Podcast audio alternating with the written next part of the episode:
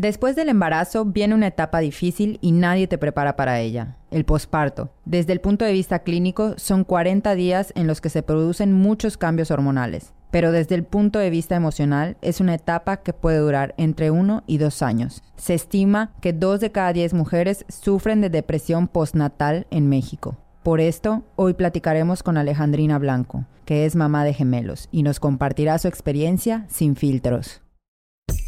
Somos dos amigas, somos profesionistas y también imperfectas. Buscamos reconocer nuestra historia y nuestras emociones.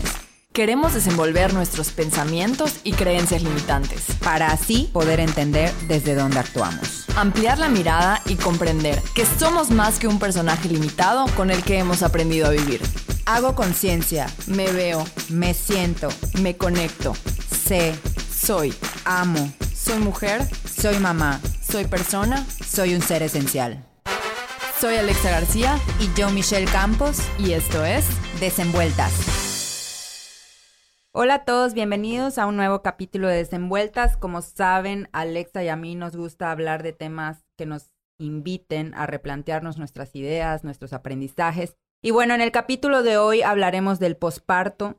De unos años para acá se ha empezado a hablar más de la depresión postparto, pero aún no se habla de la experiencia como tal, como que tenemos esta idea de que, ah, sí existe la depresión postparto, pero no sabemos todo lo que ocurre aunque no haya depresión de por medio, ¿no?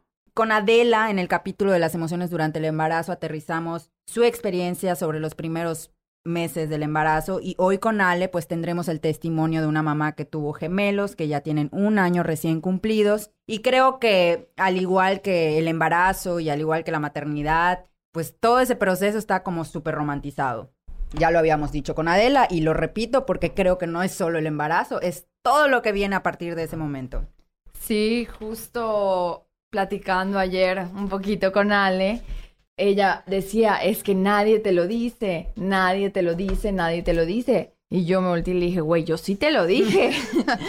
y me dijo, sí, pero tú y ya, solo tú. Entonces, No, es que sí te avisan así como, oye, te puede dar depresión postparto. Ah, ok. O sea, sabes que existe la depresión postparto, pero ocurren muchas más cosas independientemente de la depresión, ¿no? sí, sí, sí. Y sí. son las que no se hablan y justo platicábamos pues de estas fotos divinas en el hospital con el encaje de por medio, el maquillaje preciosas pues que finalmente no ayudan. Bueno, eso, eso es lo que creo y creo que podemos platicar mucho de eso. Claro. Bueno, Ale es una de mis mejores amigas y es una persona con la que siempre he podido platicar estos temas, estas realidades. Desde que era mamá, desde que me hice mamá hace seis años, sí me acompañó. Ella me llevó del pelo al circo profiláctico, se sentó conmigo, pensaron que ella estaba embarazada también.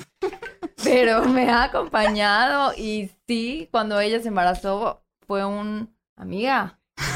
Ya te toca. Te toca a ti y aquí estoy para decirte la verdad y las cosas como son. Bienvenida, Ale. Bienvenida. Gracias, gracias por invitarme. Estoy muy contenta de estar con ustedes, muy nerviosa, emocionada. y está padrísimo que puedan hacer estas, o sea, este, este tipo de cosas para que se puedan hablar de cosas que es tabú, porque siento que el posparto es tabú y porque creemos que el posparto solo es la depresión posparto, pero el posparto es después de parir. Exacto. O sea, te vaya Empezando feliz, desde ajá. ahí. O sea, te vaya bien, te vaya mal, llores, sufras, veas al bebé y digas que es el amor de tu vida, que el único que ha escuchado tu corazón por dentro y todas esas cosas tan divinas que sí son verdad, pero que también Ocurren, o sea, ocurren para ajá, o buenas sea, o para- malas experiencias. Para antes de que nazca el bebé, pues tienes nueve meses para prepararte que si el cuarto, que si la sabanita, que si la pijamita, que si todo, ¿no? Pero luego de un día para otro, toma, toma ahí está, ya nació. Ahora Pues, qué? Justo de eso, me, o sea, por ahí me gustaría empezar, Ale. ¿Qué sabías del posparto? ¿Qué te habían dicho? O sea, como, ¿qué estabas esperando en esos últimos meses?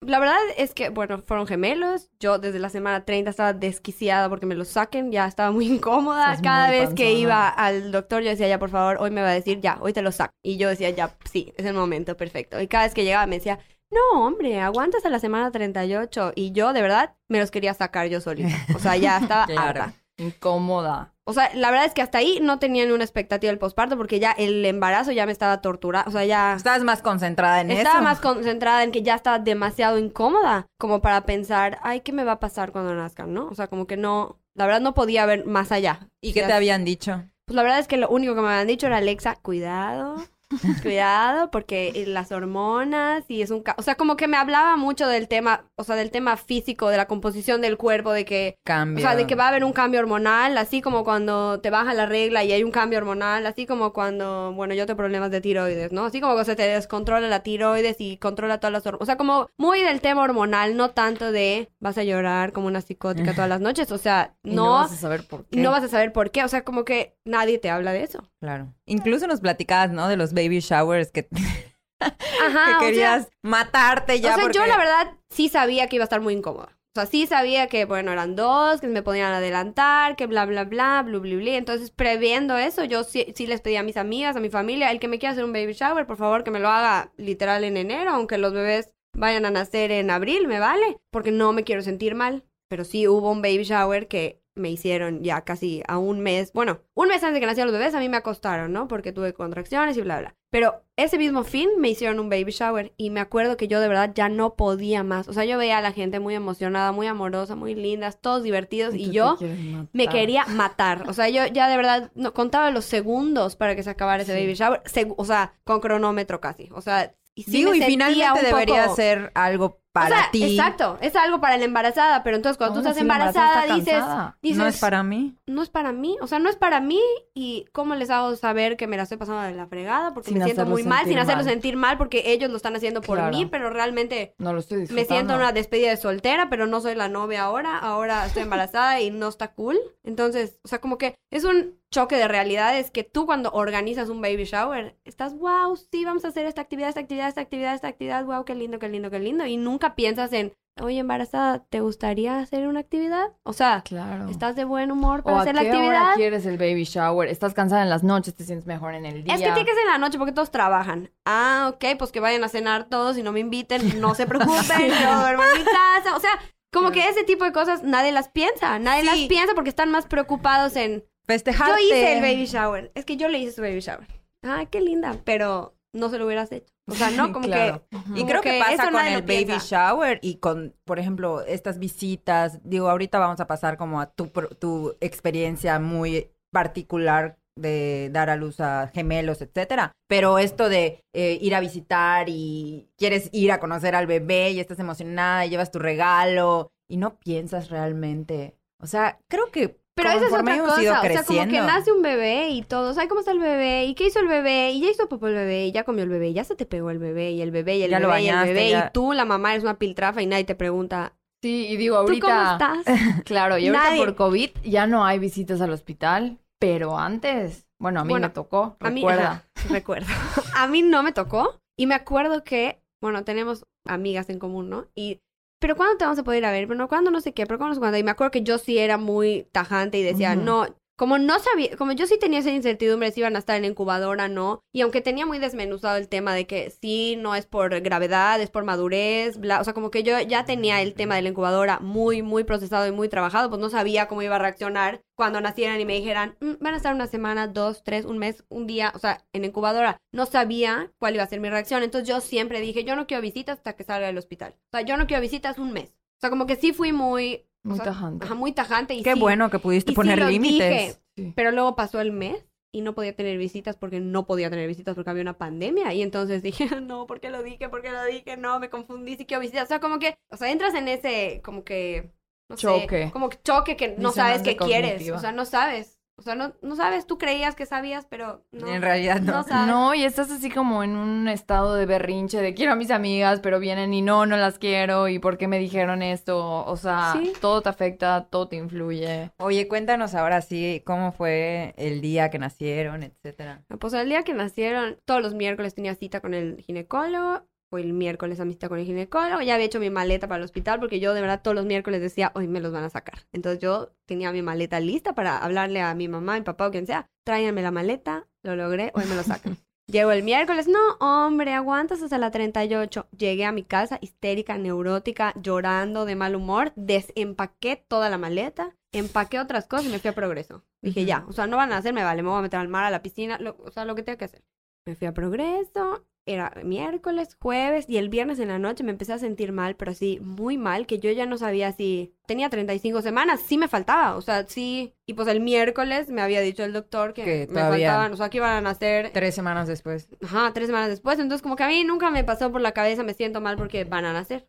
Me siento mal, me voy a acostar. Y sí me sentía muy mal, y sí me sentía muy mal, y solo porque Rodrigo me insistió, ¿sabes qué? Vámonos a Mérida. Porque eran las 8 de la noche, había toque de queda, o sea, como que dije, ¿para qué? No, nos quedamos aquí. No, vámonos a Mérida. Ok, agarré mis cosas, me fui a Mérida. Me sentía mal, o sea, de verdad, llegué a mi casa, Pero qué dolor, qué... no, no sé cómo explicártelo. O sea, me sentía incómoda, me sentía cansada, quería llorar, pero me quería reír, pero quería volver a llorar, pero no sé, rara. Cansada, puedo decir, no sé, agitada, mal. Ya llegué a mi casa, bla, me acosté, me dormí. me- Y al día siguiente me desperté como... ¿Han, oído cuando dicen que, bueno, los que están a punto de morirse o los que tienen cáncer y que tienen así ese último rayo Como de Mark energía? Sloan. Así Co- como... Como ajá, Mark Sloan, que wow, estuvo perfecto Sí, y el se murió.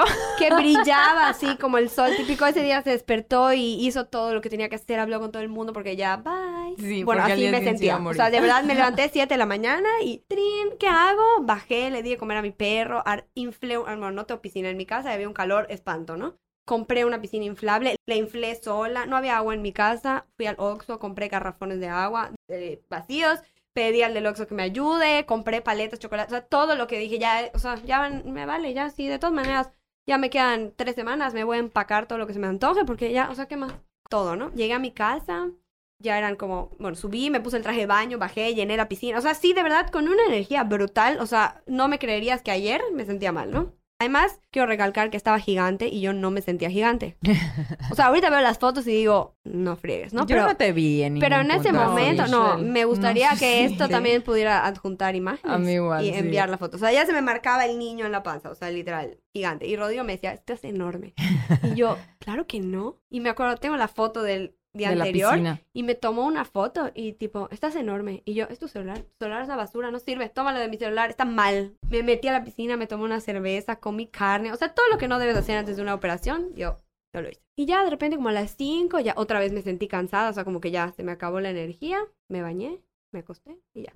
Y una amiga que vivía en México acaba de llegar a Mérida, pero por toda la pandemia y así, entonces pues no la había podido ver y todo un show. Y me dijo, bueno, voy a tu casa, en mi coche, tú sacas una silla y convivimos. Y yo, perfecto, me encanta. Empecé a bajar las escaleras y empecé a sentir que me, que me seguía saliendo como un, como, como un líquido, no puedo explicarlo de otra forma.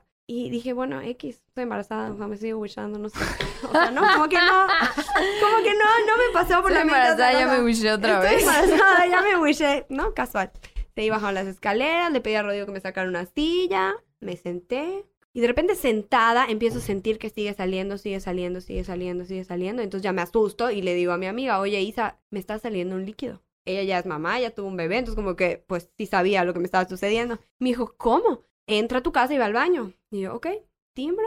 Todo muy relajada, o sea, hasta ahí ni estaba asustada ni de nada. No tenía un dolor, entonces como que yo siempre me imaginaba, ah, bueno, cuando algo me duela, cuando algo me duela, van a nacer. Si no me duele, pues, timbro, me abre Rodrigo, entro y, le- y me dice, ¿qué, ¿qué te pasó? Le digo, oye, es que me está saliendo un líquido. ¿Qué? Llaman al doctor, no sé qué. Él, él súper nervioso, o sea, como que dijo, o sea, ¿cómo se resuelve este problema? Bueno, ya entró al baño y sí, de verdad, líquido. No había sangre, no había nada. ¿no? O sea, no te imaginas, se me rompió la fuente. No, porque no me dolía nada, o sea, no tenía nada. Bueno, ya, le hablo al doctor y así sus palabras literal fueron, ah, sí, se rompió la fuente, te veo en media hora o en 45 minutos. Y yo solo pensaba, mi maleta que deshice hace dos días. Claro. O sea, ¿no? Le dije a Rodrigo, bueno, pues llámale a Isa y que se baje y nos ayude, porque entre tú y yo, ¿qué vamos a hacer? Nada. Bueno, ya se bajó Isa, me ayudó, bla, bla. Llegué al hospital, yo me bajé caminando como Juan por mi casa. Como que yo todavía me imaginaba, voy a llegar, me van a checar y me van a decir, ok, en una hora te opero. Ok, vuelve mañana temprano. O regresa en tres horas, o no lo sé. Entonces yo dije, bueno, eso me va a pasar. Me pasan al cuarto de labor de parto. Ponte esta batita. Ah, ok, ahorita va a venir el doctor me va a checar. Sí, no sé qué. A ver, te voy a poner aquí una cosita. Y cuando me di cuenta, ya estaba en recuperación. Quítate los aretes, quítate los anillos. Sí, ahorita te ve el doctor en el quirófano. Y yo, ¿qué? Ah, no, y como es COVID, pues me dice el ginecólogo, llámale a tu pediatra. Ok, le llamo al pediatra y, este, pues, se me rompió la fuente. Voy a ir al hospital. Ah, ok, no tienes COVID, ¿verdad? Y yo, espero que no, porque, y si sí que, o sea, Ujú, ¿Qué ¿no? pasa? Ajá. Ajá, como que solo pude Sí, decirle... es que además te tocó todo esto con algo que nadie había hecho nunca. O sea, las embarazadas nunca habían estado en medio de una pandemia hasta que llegó el COVID. O sea, por lo menos en estas entonces, generaciones. Sí, y entonces a mí me da mucha ansiedad que en las clínicas privadas, donde tuve la oportunidad de parir, todavía no aceptaban a gente con COVID. O sea, si llegabas y tenías COVID, te transferían a otro lado. Entonces yo decía, ajá, y si llego y tengo COVID, ¿dónde voy a parir? ¿Quién me va a atender? Ya me dio mucha paz con el ginecólogo. Me dijo, pues yo me disfrazo de astronauta y te atiendo. Bueno, no, no voy a morir No en algún lado, sola. no voy a estar sola. O sea, sí va a haber alguien que me atienda. Bueno, ya, listo. O sea, nadie te preparó para ese momento, ¿no? Como que yo siempre te imaginas, no sé si eso es también romantizado o como que todo ya, lo- o sea, como que la gente te crea una situación que va a suceder cuando vas a parir, cuando realmente cada quien lo vive diferente y a todo el mundo le pasa distinto. O sea, todo el mundo pensaría que, ay, le empezó un dolor, fue a la clínica, pero no me pasó nada. O sea, yo creí que iba a llegar. O sea, y- sí te agarró la experiencia por completo, eh, por sorpresa. sorpresa, ¿no? Ajá, y como tú decías, yo igual me imaginaba en el hospital con el recuerdito, la cosita fuera del cuarto que dice el nombre, PCMD, Los gelecitos bla, con bla, las etiquetas. gel, la etiqueta, el agua bendita, ya sabes, ¿no? El, el, el manguito, El el charrito, el kiss, bueno, todo. Mandé a hacer, ya sabes, una CPC, que, Ni by the way, se me olvidó en mi casa, ni siquiera lo llevé porque, porque, porque me agarró en así el como momento, que... sí, Bueno, pagué la cosa del, del cordón umbilical sí, es cierto. y también se me olvidó en mi casa. O sea, como que todo lo que planeas según tú, al final sucede como tiene que suceder. O sea, ¿no? Como que todo está muy planeado, todo así, como que la canastita, la no sé qué, la pi... Ah, yo había hecho mis Bueno, es que- pijamitas para los bebés, ya sabes. Llego al hospital y la enfermera, no, no le puedo poner la ropa que le trajiste, tiene que ser la del hospital. Y todas tus ilusiones, todo aplazadas. Obvio, hicieron una ilusión, ya fuiste Claro. a todas las tiendas a comprar. Además que sean matching, ¿no? O sea, niño y niña. Y llego y la del hospital, no, no les dio reacción alérgica a la ropa del hospital, no se las voy a poner. Y yo, ¿Y qué le digo, nadie los iba a ver, güey, solo yo, pero, pero no, o sea, como que Claro. ya le compré la ropa, o sea, ya la escogí, esta para el día que nazcan, esta para el día que salgan del hospital, y no me dejaban ponérsela. Sí, se rompe toda esta idea de planeado, precioso, divino, el, La el parto. que yo cambie todas las sábanas del hospital y ponga la que tiene las iniciales y todo hermoso y divino. O sea, con trabajo llevé una pijama para mí. Claro. Es más, que ni siquiera me la puse, creo que, bueno, yo estuve varios días en el hospital porque fui cesárea, porque yo estaba muy anémica, digo, nada grave, pero por diferentes cosas, o sea, no salí al día siguiente. Dos días tuve la bata del hospital. O sea, ni siquiera me daba... Es más, ni me podía parar, me tuvo que bañar la enfermera acostada. Entonces dices, ajá, ¿y dónde está? Y todas esas que se toman su foto con todos los encajes y con todo el pañal Con el pelo rizado. El pelo planchado. con- Pintadas. ¿Dónde? ¿Y a mí por qué no me tocó? O sea, ¿yo por qué quedé mal? O sea, como que, ¿por qué? Digo, bueno, X, ya en mi casa me tomo una foto bonita ya. Vamos a olvidar la foto del ¿Y hospital. qué dirías hoy? ¿Cómo lo logran estas mujeres? ¿Cuál es tu teoría? Pues la verdad, no sé la teoría, no sé cómo lo logran, es muy complicado. Creo que, o sea, como que siento que se dejan a un lado lo que yo siento porque Sí. lo tengo que hacer, porque así lo hacen todas. Y está divino, o sea, la verdad es que sí, lo... Sí, te metes a la foto que y ves está la preciosa. foto y dices, me encantó ese día, pero yo creo que es porque como que se abandonan un poco por el Cumplir ya, por la- con esto que... No que- sé si cumplir, pero sí con el... O sea, sí, ay, la ilusión, ya nació el bebé, ay, ya le puse su pijamita divina, hermosa, preciosa, ya me puse mi bata divina, hermosa, preciosa, vamos a tomar una foto, obvio. Sí, a mí me pasó todo lo contrario. O sea, yo cuando salí de, yo fui parto natural y obviamente, digo, sí, cuando nace se quita el dolor, pero digo, acaba de nacer una criatura y salir por... Oí una cosa que decía, el parto, te partes. Te literal. partes, literal. O sea, yo ya estaba partida a la mitad, ¿no? Yo no había entendido por qué seguía viva de dolor. No, no entendía por qué no me había muerto en el parto del dolor que estaba sintiendo. Pero ya que ya había pasado todo y ya estaba en mi cuarto de hospital, llegaron las enfermeras, o sea, a mí me, pues me dolía horrible, donde, pues, la, La vagina, vagina. donde había parido y me habían costurado. Entonces llegaron las enfermeras con unos de los geles, esos de hielo, y me lo puse claramente entre las piernas y estaba así con el gel en mi vagina para que se desinflame. Y en eso llegaron pues mis amigas muy casuales de 20 Yo años. entre ellas. Eh, hasta- esta- Entre ellas, Ale. Entre ellas, Ale. yo, presente. Y me acuerdo que, que en ese momento estaba mi suegra y yo pues con mi hielo.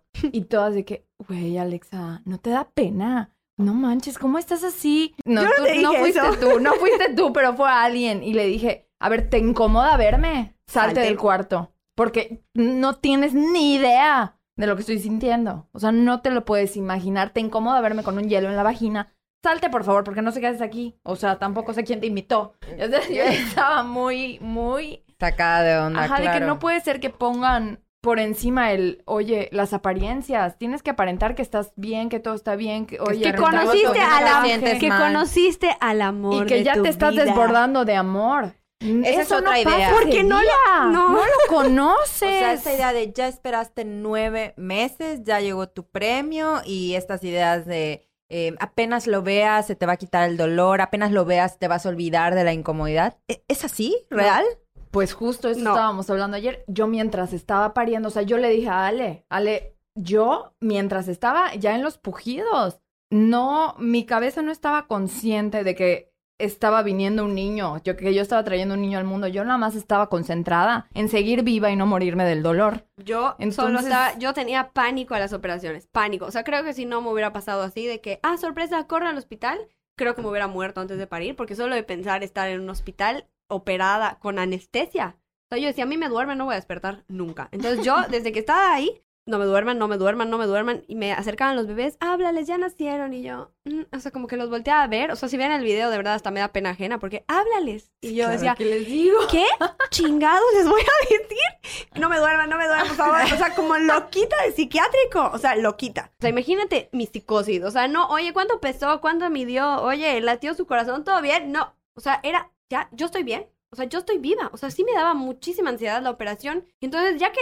o sea, ahorita lo cuento y digo, qué oso, güey. O sea, no pregunté cómo estaba el hijo. Es el amor de mi vida. Bueno, no uno, dos. en O sea, ese momento. O sea, estaban naciendo dos personas de mí y a mí solo me preocupaba si yo estaba viva. Entonces empiezas. Qué egoísta. seré- seré Soy mala mala. ma, soy ¿estoy mala mal? mamá. Estoy loca. ¿Por qué no me estoy desbordando de amor en este instante? Digo que sí, es un sentimiento increíble, pero cuando pasa el tiempo es lo que, es lo que decía Ale. Creo que al, al día siguiente, bueno, yo no los vi en la noche. Creo que al día siguiente que los vi, creo que sí sentí eso de no quiero, o sea, no quería que me los quitaran. Sí, claro. O sea, quería que estuvieran encima de mí permanentemente. O sea, sí estaba relajada de que se los llevaban al cunero y si les daban Pero querías fórmula, estar con Pero ellos. quería que estuvieran pegados a mí, tipo, los dos encima de mí. O Sí. sea, aunque yo estuviera sudando y apestosa y guácala, quería que estén pegados a mí. Cuando llegué a mi casa es cuando me dio ese trancazo de, realidad. de realidad y dije, no, no, me confundí, me confundí, que me regresen al hospital, que los metan otra vez a mi panza, que falten cuatro semanas, ¿por qué me embaracé? O sea, ya empezó la realidad el que vives cuando tienes unos bebés. Claro, el O sea, posparto. cuando tienes un bebé o dos o tres o los que tengas. Creo que en el hospital no estás en la realidad. Es que ¿sabes qué pasa? Sí. Que, que es precisamente de ahí es de donde nace esta idea de que se ha romantizado, ¿no? Incluso ese instinto materno. Yo creo que esa conexión con el bebé es algo que se va construyendo. Finalmente es un ser humano al que no conoces, ¿no? Entonces, esta idea de nace y ya estás perdida de amor, a lo mejor le estoy rompiendo el corazón a muchas personas. Es que no. Pero sí, yo sí creo que es algo que se construye. Sí, ahí te va. O sea, ahí te va como lo veo yo. Cuando nacen, sí, obviamente sientes cosas increíbles. Pero mientras pasa el tiempo y la conexión se va construyendo y esa relación con tu bebé se va formando y vas adorando claro. a ese bebé, entonces te volteas y dices, este amor desbordante que siento ahorita que este niño tiene nueve meses. No lo No lo sentí. sentí cuando salí del hospital. Y además, como que es una carrera Mm, que va, exacto. o sea, son como dos cosas. Mientras más va creciendo el amor desbordante, más la realidad te va dando putazos y más vas descubriendo que más está difícil, más te da miedo. Entonces, como ya lo quieres más, entonces más, más vas siendo aprensiva porque entonces estará respirando. Hizo popo bien, será normal porque entonces como ya lo amas más, entonces cada vez más te preocupa y entonces cada vez tienes más miedo porque cada vez más lo quieres porque, o sea, y entonces... Pero lo vas conociendo. Pero no lo conoces, exacto. Entonces el niño, o sea, de verdad, cuando entregan al bebé, a mí el pediatra, así, ¿no? Para empezar, pandemia. Me entregó dos chiquitos y me dijo, eh, bueno, pues nos vemos cuando acabe la pandemia. Cualquier duda me llamas. O sea, muy amoroso y amable y con toda la razón. O sea, no podían entrar recién nacidos a que les chequen para ver, todo bien. O sea, Claro. para claro. saber si subieron 100 gramos, no podías entrar a un hospital. Entonces nos vemos cuando acabe la pandemia. Y yo, ¿qué voy a hacer? Ah, me entregó unos papeles con un chorro de información. Tipo, lo que va a suceder el primer mes, el segundo, el tercero, bla, bla, bla. Si el bebé llora descontroladamente, sin parar, o sea, sin parar, a veces no le está pasando nada, nada más llora y tú, ajá. Y, ¿Y si no? ¿Y qué hago? y si sí le está ¿Y pasando si las otras algo, veces? y si sí le está pasando algo, y si no le está pasando algo. O sea, como que No, es realmente desesperante. es, es un golpe de realidad que no te imaginas, porque tú te imaginas la foto divina, perfecta de mi familia, hermosa, preciosa, que sí es, pero nadie te dice lo que hay atrás de la foto. O sea, para poder tomarles una foto a dos bebés para empezar,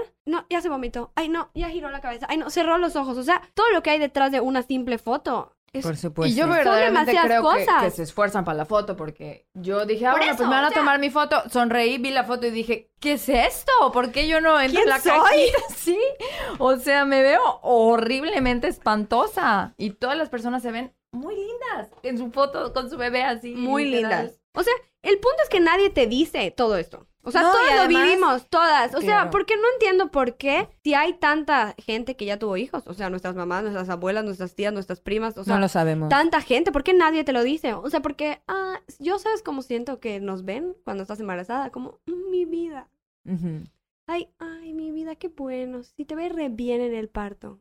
El parto lo de menos. O sea, ¿por qué nadie te dice lo que viene después? El O sea, ¿por- golpe de realidad y... ¿Por qué nadie te lo explica? Porque sea malo o bueno, o sea, el posparto no es malo, el posparto no es una depresión, el posparto es después de parir, punto, bye. Si te da depresión, pobre de ti, si no te da y la vives divino, dichosa, wow. Increíble. Pero nadie te dice de ese golpe de realidad que estás a punto de vivir y que entras al hospital siendo Alejandrina y sales siendo del hospital siendo la mamá de Rodrigo y Loreta. Exacto, Bye. Exacto. Y Alejandrina se fue. o sea, nunca me voy a olvidar cuando llamé. Ah, bueno, ya pasaron los dos meses, ya podía ir al hospital, ya iba a llevar a los bebés a su cita al pediatra. Llamé para pedir cita. Sí, ¿a nombre de quién? Y yo, muy segura de mí misma, Alejandrina Blanco. No, no, o sea, ¿quiénes son los pacientes?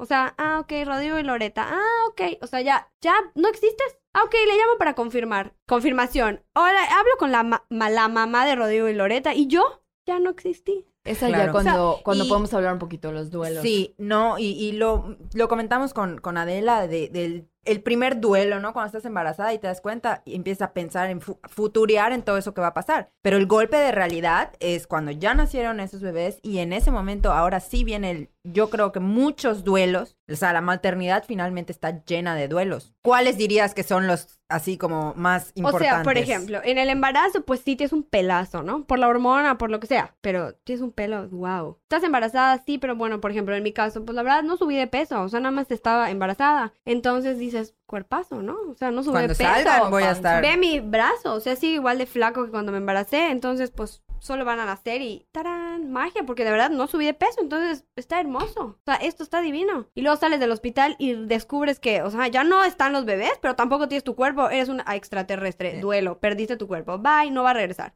O sea, Claro, tu cuerpo y- cambió No, para y el siempre. cuerpo, si cuando tiene todo su proceso de regresar a la normalidad, o sea, se tarda de uno a dos años. No, y luego la Imagínate lactancia. Es que hasta que no dejes de lactar no va a regresar tu cuerpo. Entonces, pero es que ya quiero mi cuerpo, pero entonces tengo que dejar de lactar. Pero entonces confieso que en este momento estoy en ese proceso de, ¿será que dejo de lactar porque ya quiero mi cuerpo? Pero qué egoísta, porque si les puedo seguir dando lo mejor que digo, ¿qué es lo mejor? Lo mejor Para ti es... para mí podría ser eso, pero también lo mejor para mí es estar bien yo. Entonces, ¿qué hago? ¿Cómo lo hago? O sea, sigo en ese duelo en y este justo momento. qué bueno, ahí, ahí te voy a te voy a hacer un- una pausa porque justo yo leí ayer que el posparto, y hago entre comillas, dura 40 días. Ese es el posparto fisiológico, ¿no? Cuando el útero se empieza a contraer de nuevo, como... Sí, cuando tienes los entuertos. Exacto, como que 40 días. Pero hay otra parte del posparto del que no se habla, que es sobre todo el emocional, en donde entra la relación con tu cuerpo, todo esto.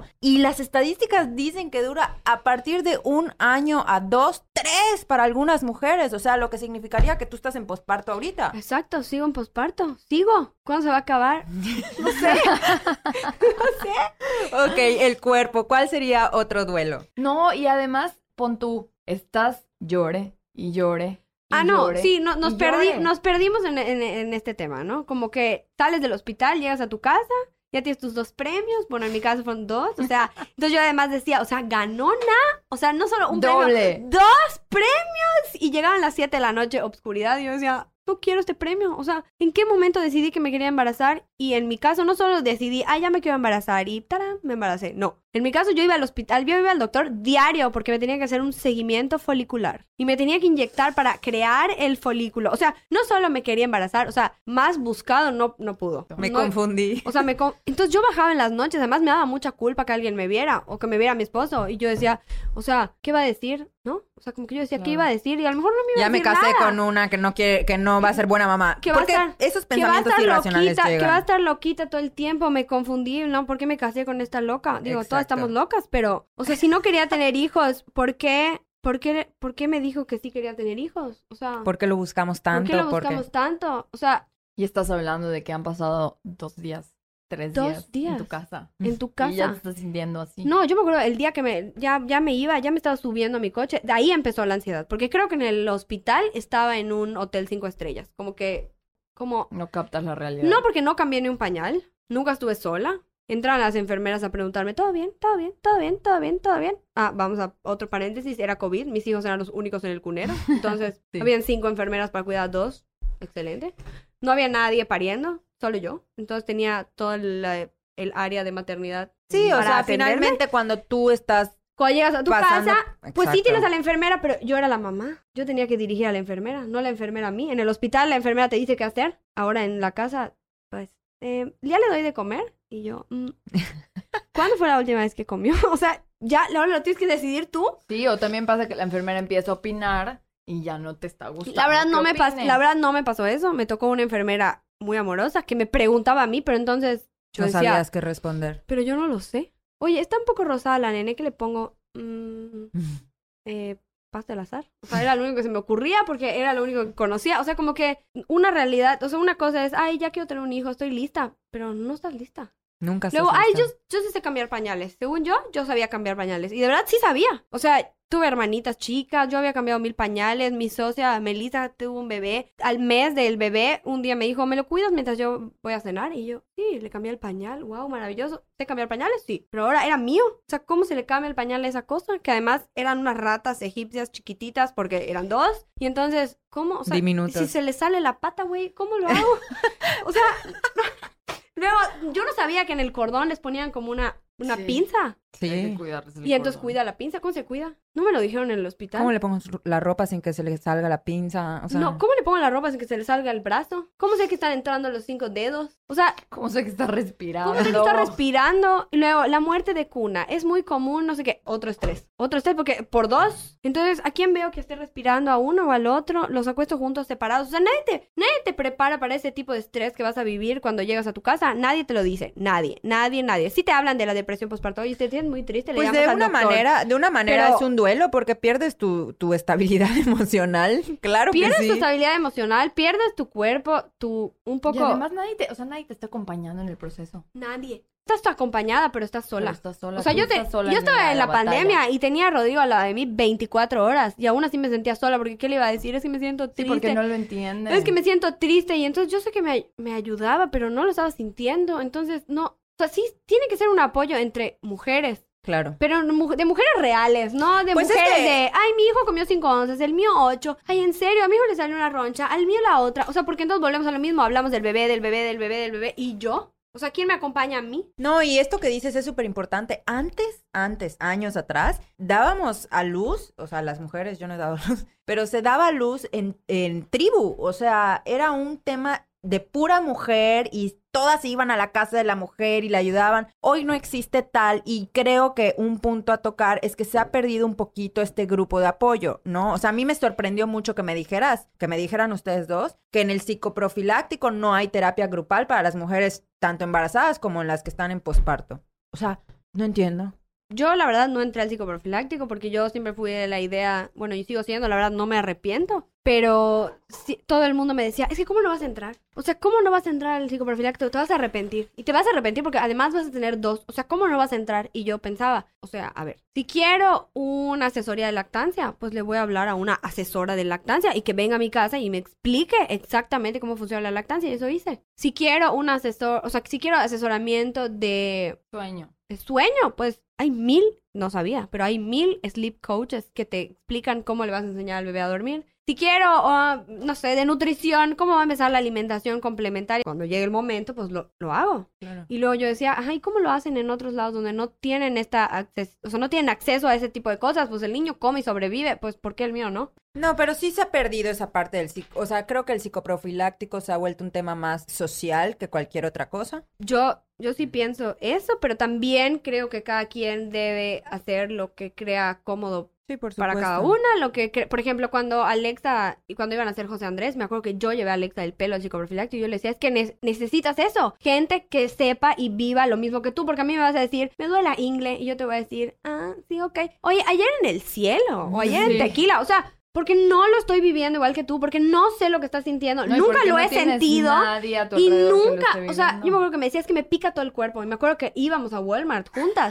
agarraba todos los aceites que decían para comezón y en el semáforo se embarroteaba por todos lados. Y yo decía, que frenar. teníamos que frenar para que ella se embarrara de aceites. Y yo decía, pinche loca. O sea, pero obviamente me lo decía a mí. Yo decía, es una exagerada. O sea, es una exagerada. ¿Cómo no va a aguantar que algo le pique? Entonces yo la llevé al psicoprofiláctico y le dije, es que, o sea, necesitas poder tener un grupo donde ponerles, me pica todo el cuerpo. ¿A alguien igual le pica? Pues sí, para poder saber que lo que me está pasando es normal y no Claro. anormal. A mí lo que me pasó con el psicoprofiláctico y por lo cual no entré es porque ya había vivido, además de con Alexa, más recientemente había vivido una- un poco cercano un grupo de psicoprofiláctico. Y entonces me acuerdo que, bueno, en- con Melissa, mi socia, ¿no? Y entonces me acuerdo que le escribían mensajes, mensajes, mensajes, mensajes, mensajes, mensajes. Y todo era de los bebés, o sea, nada era de mí.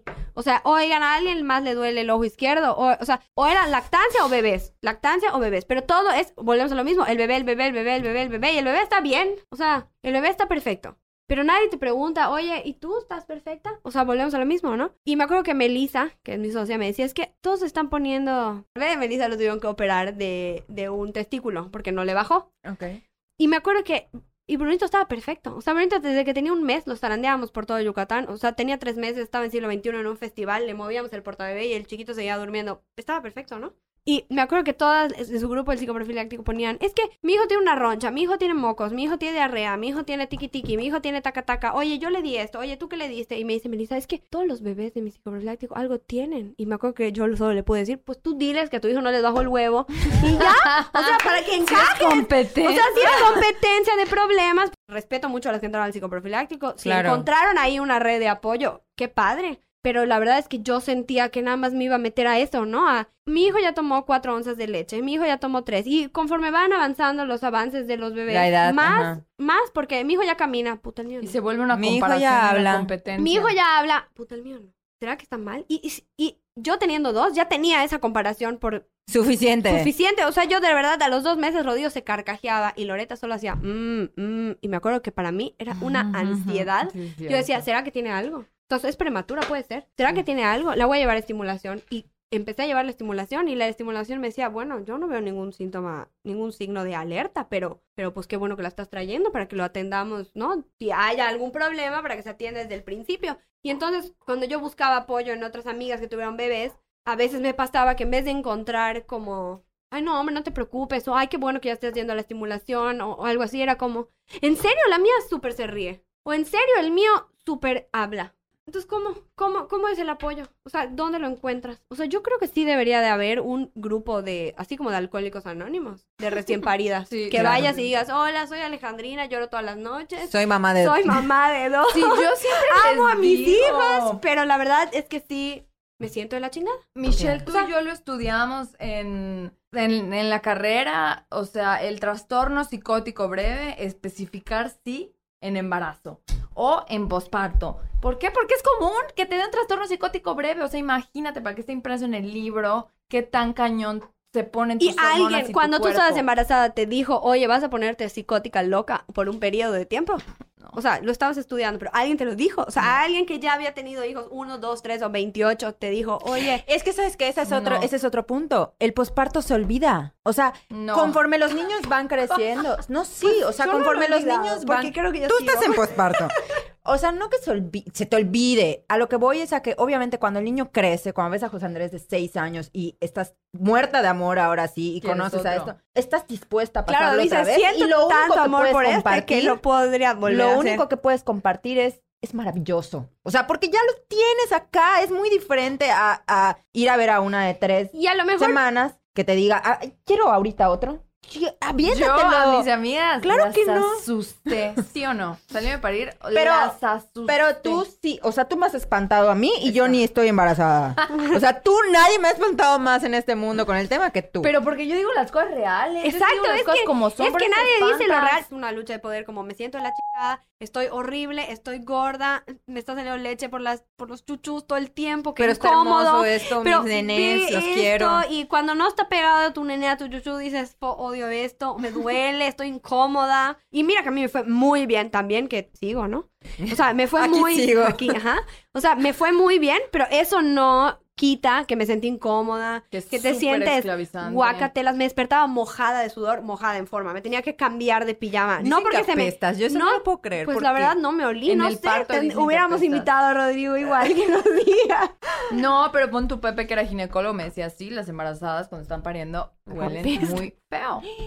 Pues estás eh, sacando cosas de tu cuerpo. Imagínate, estás sacando a otro ser humano de ti. Exacto, entonces te ves en el espejo y tienes ese duelo de pérdida, pero también tienes ese pensamiento de, o sea, sí me veo bastante mal porque parí hace una semana, pero salieron dos personas de mi cuerpo, ¿cómo estaban hechas bolitas? O sea, ¿cómo las creé? Yo las hice, o sea, Son mías. ¿viste su nariz? Yo la hice. O sea, literal, o sea, oye, oye, Ale, ahora sí podemos regresar un poquito al tema de los duelos. O sea, no es solo el cuerpo, no. tu estabilidad emocional tampoco. ¿Qué más hay?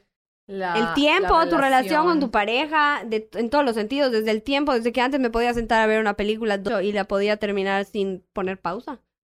Y ahora, "Ah, uy, ahorita vengo, voy a ver si tiene cólico. Ahorita vengo, voy a ver si se hizo popó. Ahorita vengo, ya despertaron y que se queden todo el día con la enfermera con la nana, que está padrísimo tenerlas como apoyo, pero no se vuelven las mamás de los bebés. Entonces, pues tienes que estar pendiente. Eh, no sé, voy a ir a cenar y, tomo los tragos con mis amigas, qué lindo. ¿Qué? Y estar cruda. Eso era lo que hablamos ayer, las crudas ya no, o sea, O las sea, ya coges. escoges. La agendas. Ajá, El domingo voy a estar cruda. Agenda tu cruda. Sí, El domingo sí. voy a estar cruda, mamá, puedes venir a ver a los bebés. Sí, o sea, Correcto, ya sé ok. que ese día me los van a Estoy cuidar, entonces libre. puedo tomar. Puedo tomar. Porque pensar que además de estar cruda me voy a levantar a las 6 de la mañana a ver bichitos o la gallina pintadita. O sea, Claro. qué horror. Sí, por supuesto. O sea, el tema sexual también es un duelo. Cambia. Nadie te explica tampoco ese del- tema de la, de la sexualidad. Nadie te dice que cuando estás... O sea, bueno, la sexualidad es para reproducirse, ¿no? Como hablaban con tía Ceci en su capítulo. Claro. Pero nadie te, nadie te dice que cuando nace el bebé, pues se eleva un montón, muchas hormonas, una de ellas es la prolactina, y cuando tienes elevada la prolactina, no puedes embarazarte, y entonces como no puedes embarazarte, ¿por qué tendrías relaciones sexuales si no te puedes reproducir? Entonces... pues, sí, ya el tema de naturaleza como tal. Exacto, literal, el cuerpo humano, entonces no, no lubricas. Y, Y te entonces, duele un y te chorro. duele. Y nadie, nadie, a mí nunca nadie me lo comentó. O sea, no sé si es porque no fui al psicoprofiláctico, no sé si las que van al psicoprofiláctico sí lo Hablan saben. de esto. No, Hablan de eso y lo saben, yo no lo sabía. no. No, yo me enteré ayer, Hace ¿eh? seis años no hablamos de eso en el Bueno, no, repito, yo no entré, a mí nadie me lo dijo. Volvemos a lo mismo, el posparto dura 40 días. Ah, ok, ya me quitaron los- las puntadas, ¿listo? Vamos a tener relaciones. ¿Se te antoja? No, Claro. o sea, porque no estás cómoda con tu cuerpo. Claro. Y entonces, ¿cómo vas a mostrar tu cuerpo si estás incómoda? O sea, si te ves en el espejo y ni tú te gustas, ¿a quién? O sea, no, como que el pensamiento es, si yo misma no me gusto y me amo, ¿cómo le voy a gustar a alguien? Claro. Y además no está cool. Sí, no, o sea, esos 40 días no aseguran que no te vaya a doler, que no tengas de repente ahí Pero algún, Te algo... da, nadie te da ese tip como, "Mm, oye, fíjate que te va a doler porque No el lubricas. cuerpo humano no lubrica. Exacto, ¿Cómo nadie, no nadie, nadie, te- Nadie te dijo que fueras a comprar tu lubricante. nadie, nadie me lo dijo. O sea, lo descubres y dices, pues, ok, esto continúa. Ya perdiste esa parte también. Ahora tampoco puedo. Y luego además estás quiera. agotada. O sea, no sé si a- la- las que se ponen el encaje en el hospital y tienen su foto perfecta, además en su Se casa ponen su lencería también son perfectas, se Se ponen lencería y todo les va re bien, pero a mí no me fue re bien. Claro. Y, y para empezar, la lencería, ¿cuál? Si ninguna te queda porque sigues con una panza de cinco meses de embarazo. No, Justo yo escuchaba a una persona eh, que decía igual esta parte del tiempo, ¿no? O sea, de no solo ya no tengo tiempo para ver mi película, o sea, ya no tengo tiempo ni para comer mi desayuno tranquilamente. O sea, esta mujer decía, salí 15 días después de mi embarazo al ginecólogo y fui sola. Fue la primera vez que salí sola y dejé a mi bebé. Y iba manejando y yo veía a la gente sentada tomando su café y decía, güey, ¿cuándo voy a volver a Bueno, tener es que eso? yo, la verdad, sí puedo decir que ahí tuve una ventaja, porque todos estábamos encerrados. Entonces, Claro. Si no te hubiera dado. entonces no me fomo. daba fomo, no me daba nada, porque yo decía, pues yo sí, la verdad sí estoy aquí berreando, pero bueno, todos están encerrados en su casa, no sé qué estarán haciendo, si también están llorando como Sí, yo, todos están. o qué están haciendo, pero la verdad es que no me perdí ni una despedida, ni un viaje, ni una boda dentro de mí. Puedo confesar egoístamente que cuando me decían se cambió la boda de fulanito, yo decía, yes, cuando sea ya voy a poder ir. ¿Sabes qué? Y La de verdad, nunca imaginé que la pandemia fuera a durar un año, pero haz cuenta que las bodas que eran en abril y mayo que decían ya se cambiaron a junio, yo decía, ¡wow! Ya van a tener dos meses los bebés. Siguen bebés, sigo en posparto, o sea, nunca me iba a Claro. imaginar que hubiera seguido en el posparto, pero bueno, al menos ya, Decías, ya, está, ya, no estoy embarazada. ya no estoy embarazada. Sea, no sabía que estaba peor el posparto que el embarazo, pero bueno, en ese momento decía, yes, no me lo perdí. Oye, O sea, pero ¿sabes qué? A mí me, sí me, me revolucionó la cabeza muy cañón, porque de verdad que yo decía, ay, pobres las embarazadas con... O sea, como siempre me... ha- Y regresamos a este punto, como siempre me ha tocado ser la que organiza el baby shower, ser la, ser la que va al hospital, lleva los regalitos, la que agarra el gelecito, la galleta, ¿eh? como siempre me ha tocado ser esa persona, pues yo decía, pobres las embarazadas ya no van a tener eso. O sea, yo realmente jamás me imaginé Yo- que era un pain cuando- in the ass para todas mis amigas. Claro. Yo cuando, te yo cuando te embaraces y nazca tu bebé, voy a ir al hospital y te voy a llevar un regalo para ti. Me acuerdo que Ok, mi mejor favor regalo fue cuando mi amiga Paola me llamó y me dijo, te tengo un regalo, o sea, te tengo un regalo, ¿no? Porque nacieron los bebés, te lo dejo en tu puerta porque no la podía ver. Y era una crema para el pelo, una mascarilla para la cara, Ay, chulísimo. no era nada para los bebés. Y yo decía, Payos. Wow. Eso, payos. Y de verdad Shout fue el mejor regalo que me pudieron haber dado. Porque sí, las pijamitas, bueno, una tía me regaló unos hipiles divinos y yo contaba los minutos para que la chiquita crezca. Se lo puse un día y al día siguiente ya no le quedó. Pero bueno, contaba los segundos. Sí, o sea, de que te los disfrutas, por supuesto. Obvio lo pero- disfrutas, pero ¿y tú? Además no podía ir a ninguna tienda, no me podía comprar ropa, nada me quedaba, porque entonces ya no estoy embarazada, no uso ropa de embarazo. Y pero ahí vamos todavía- al tema del duelo igual de la Pero todavía economía. no tengo mi cuerpo. Ajá, no, pero además, o sea, no me quedaba ni mi ropa de la vida, ni mi ropa de embarazo, porque ya no estaba embarazada. Entonces me ponía el mismo vestido todos los días, porque era lo único que me quedaba. Y entonces los bebés estrenando diario. Y tú, piltrafa. Y Paola me regaló una mascarilla y una crema para el pelo. O sea, quería dormir con la crema para el pelo así, porque era lo único que tenía. Era lo único que era mío.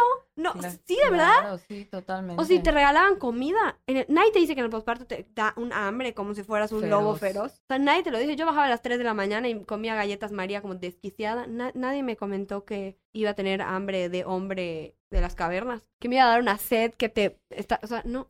Todos esos cambios que vive el cuerpo. No, repito, no sé si en el psicoprofiláctico las preparan, ¿no? Porque en Mérida, vamos a decir la verdad, todo el mundo va al psicoprofiláctico y si salen muy preparadas, qué padre, yo no me arrepiento de no haber entrado, no me estoy quejando de mi posparto, pero sí creo que nadie te prepara para el posparto, te Es preparan para atender al bebé, o sea, Claro. te preparan para Sí, hacer el taquito al bebé, para toda la, la teoría, tienes toda la, ajá, para atender al bebé y que no, no se muera, básicamente, ¿no? Cuando realmente eso es un instinto, porque, porque somos unos animales, Claro. todos los humanos, Ujú. y tenemos el instinto de que hacer que el bebé sobreviva. Por algo los puedes alimentar con tu cuerpo, ¿no? O sea, Claro. para empezar. Por Para supuesto. empezar. Y quiero, o sea, después de ya que hablamos todo esto de cómo te estás sintiendo, ahora vamos a meterle los comentarios de la gente. Ah, no. ¿Cómo afectan? A mí me fue de lujo porque nunca tuve, no tuve Visitas. visitas más que familia. Pero Familia aún dentro de la familia y aún sabiendo porque sabes la teoría y porque dices, no, no lo hizo para lastimarme porque me aman, es mi familia. Hay comentarios como, o sea, comentarios tan ton- tontos o no tontos desde el, solo lo bañas una vez o lo bañas dos veces. Guay, es que yo los bañaba dos veces. O, por ejemplo, mi mamá. Mi mamá es de las que no, no lo dejes llorar, necesitan a su mamá y solo quieren a su mamá y su mamá y su mamá. Y yo decía, y su mamá necesita a, a su Meterse persona. a bañar igual. O sea, me acuerdo, al- no, me- no me acuerdo quién me dijo, cuando te metes a bañar pon música, sea, como para que te desconectes, o sea, de verdad, y lo hacía. Y me acuerdo que todavía oigo la canción que ponía en mi posparto, que no es de tristeza, te y me dan ganas de llorar, porque era el único, bueno, me encerraban, hasta contaba las horas para tener que sacarme leche, porque eran los únicos 15 minutos que... Me- no, déjate que estaba sola, que de verdad no podía hacer nada, porque como estaba conectada a esa cosa, pues, o sea, está llorando el bebé, pues que lo atiendan, porque yo no puedo. Claro. O sea, era el único momento donde decía, no puedo. Y como no podía Estoy salir a libre. ningún lado, pues todo el día estaba disponible en mi casa. O sea, todo el día tenía que estar con los bebés porque no tenía nada más que hacer. Entonces entraba en un conflicto, pero quiero ver una película, pero estoy oyendo que están llorando. Pero para eso tengo una enfermera para que me ayude. Pero es mi hijo. Pero entonces soy una mala mamá si quiero ver una película y no lo quiero cuidar ahorita. Y entonces luego llegaba mi mamá, es que está llorando. Es que solo quieren a su mamá, nena. Y yo decía, ajá, pero,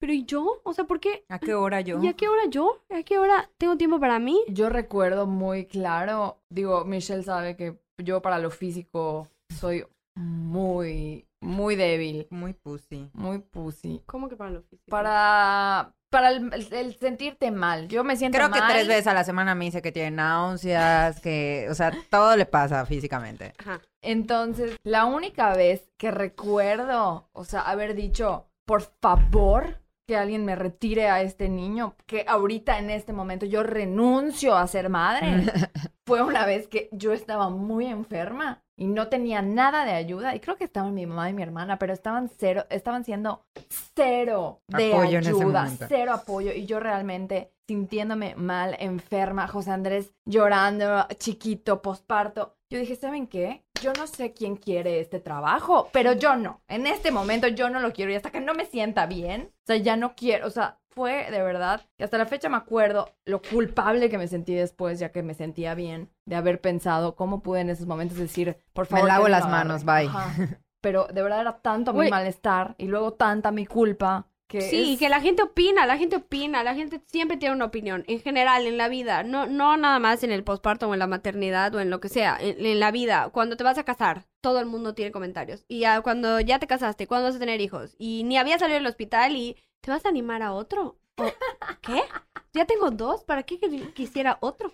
O sea, todavía sigo no, pensando... sigo en el trauma O sea, ya tengo dos, ¿por qué quisiera tener otro hijo? Y todo el mundo me dice, ay, vas a ver cuando tengan tres años se te va a antojar. Pues probablemente hoy no se me antoja, cero, ni un poco. O sea, Pues, sí, sigues nada. en posparto para empezar. por eso, o sea, no se me antoja ni un poquito. Y además me siento egoísta porque, porque pues, ¿y si me embarazo? Ya lo compartí con el mundo que yo, gracias, no quiero tener otro hijo. Oye, pero ¿cuántas veces ha pasado? Ah, eso? bueno, sí, pero, pero, Claro. O sea, no se me ha olvidado.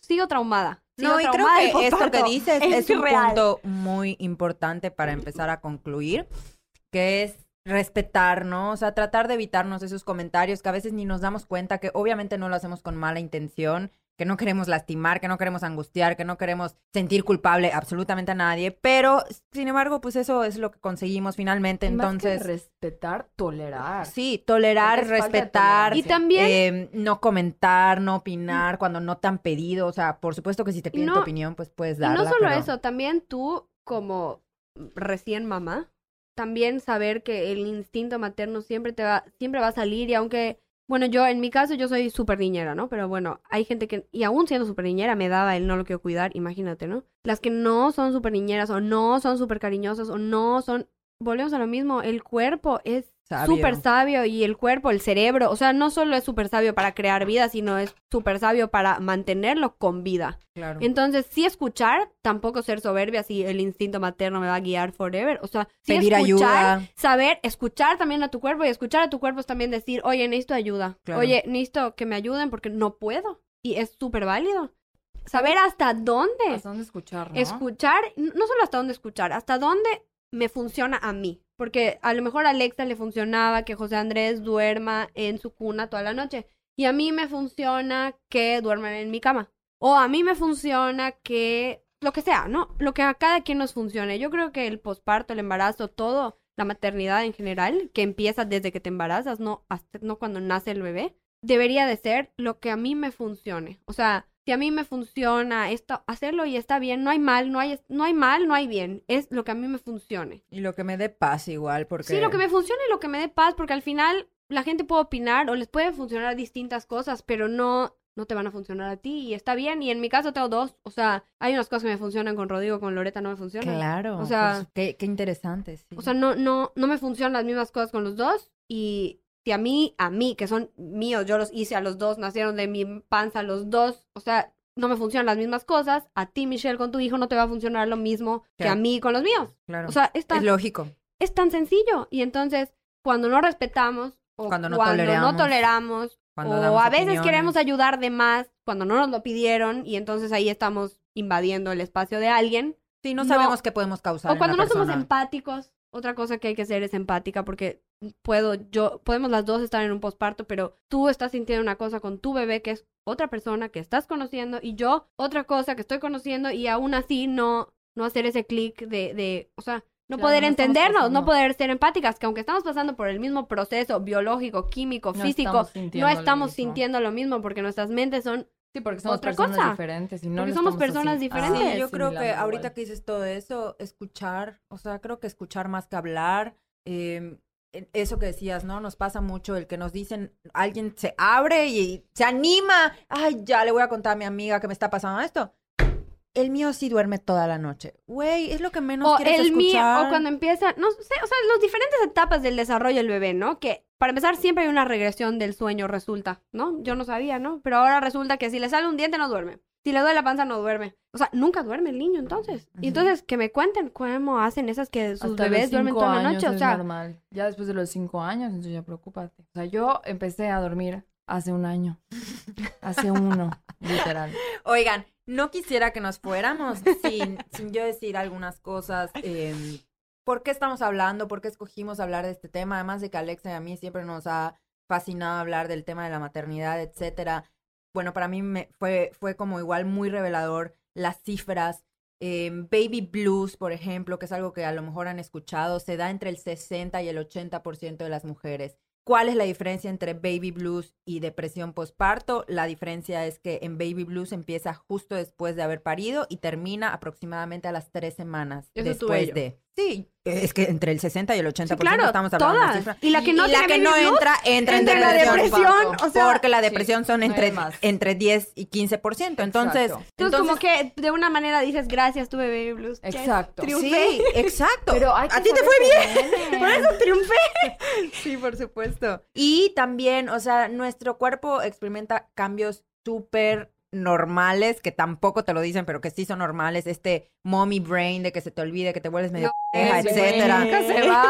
Es lo que decimos No, es que cambia el cerebro cerebro. normal no vuelve. Cambia No el vuelve. cerebro para toda la vida. Esto es, es más, justo leí ayer que el cerebro de una mujer que acaba de dar a luz tiene cambios estructurales y funcionales que no retornan a su normalidad, muy parecidos a los de la adolescencia. ¿Ves? Y está comprobado que el cerebro no cambia nunca en tu vida como lo hace en esa etapa.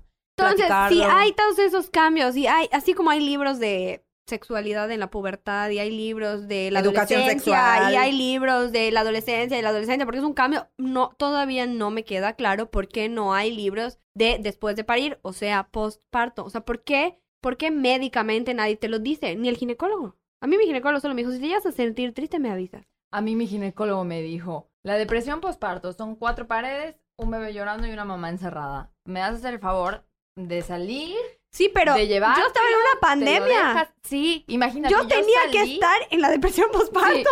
Sí, yo salía al súper cuando José Andrés tenía eran como tus un breaks. mes y he sido criticada a morir que cómo me atreví A dejar a tu bebé no, no, tan... no, no, no. A llevarlo. Llevar a mi bebé, Ah, a ok. sacar a mi bebé de una semana. Creo que tenía la verdad una semana. y Yo siempre he sido muy relajada, pero me han criticado de una manera. Nunca voy a olvidar también, una de mis amigas acaba de dar a luz y tú estabas conmigo, viste mi cara, no se me olvida, estábamos en la universidad todavía, creo que en último año, y llegó una compañera que ni era amiga mía, o sea, ni, ni nos llevábamos. Oye, vi el sábado en la boda a tu amiga que acaba de dar a luz. ¿Qué onda, eh? Yo ni siquiera era la mujer embarazada que acaba de dar a luz y me di una encabronada. Tú estabas al lado de mí, hasta me volteaste a ver y yo así con mi cara Es que- de, güey, ¿qué te Imagínate eso. Yo me acuerdo cuando fui y me dieron de alta de que ya me quitaron los puntos y, y puedo salir a caminar. Solo si es, pu- o puedo ir al súper.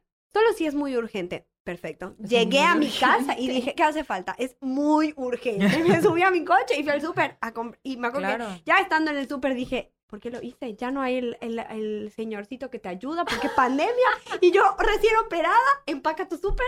Fue, güey, o sea, como ir a correr un maratón y luego un triatlón. O sea, Claro. pero pero te hace falta, o sea, no puedes juzgar, no puedes, no puedes, yo lo que ya aprendí es que no puedes juzgar, o el screen free hasta que tenga dos años, o sea, no tele hasta que no tenga dos años, que ellos tenían tres meses y ya les ponía YouTube con música, porque, porque ¿cómo entretenía a dos? Claro. Claro. Sí, esto O sea, que dices es súper importante. tolerancia. No juzgar, tolerancia, respetar, no hablar, no dar opiniones cuando no te las han pedido. Y tampoco quisiera que termináramos el capítulo espantando a las personas, No, que no. era algo que nos preocupaba con, con los- las emociones en el embarazo, pero sí es una realidad que esta dualidad, y ahorita Ale seguro me va a retroalimentar, es muy cansada, o sea, vivir en esta, en esta, me siento terrible, pero al mismo tiempo amo a mis bebés y es maravilloso lo que me está pasando, pero me la estoy pasando a la chingada. O sea, debe ser muy, Agotador. muy agotador. Es agotador porque vives como, me siento mal, me duele aquí, me duele allá, será normal que me duela esto, me siento tan triste, me siento tan, tan, pero luego, eh, le toca comer al bebé, dame a uno y tú dale biberón al otro, ok, y dices, no mames, yo solita lo hice y además yo solita le estoy dando de comer, o sea, gracias a mí, yo, o sea, Estás nació y está sobreviviendo.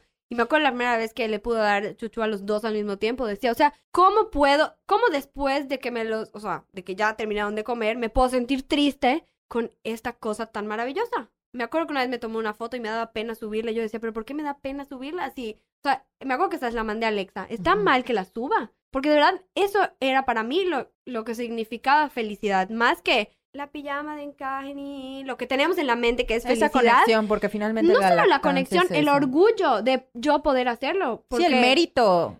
La El disciplina, mérito. el mérito. O sea, luego me acuerdo otros comentarios como, ay, qué bueno que te tocó en la pandemia, porque por eso lograste la lactancia. Y yo Sí, decía, si o no, sea, no hubieras podido. si no, no hubieras podido, porque sí está cañona la lactancia. O sea, tu mérito al O sea, suelo. o sea, ya todo el año, 13 meses de lactancia.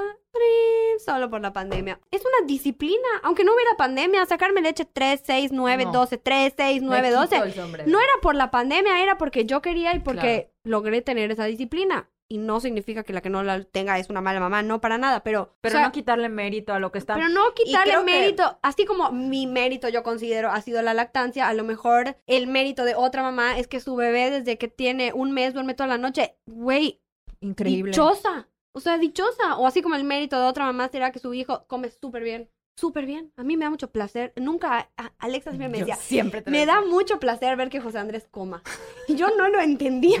Pero así placer, güey. Pero yo, y yo no lo entendía. ¿Y Hasta sabes qué es lo más cañón? O sea, ahorita que me estás diciendo todo esto, no sé, sí sabes que no se acaba, o sea, No, no, no se acaba. no se acaba. El resto de tu vida vives eso hasta que se Hasta van nada. y, ni- y se van y aún así porque ahí ves a las pobres mamás.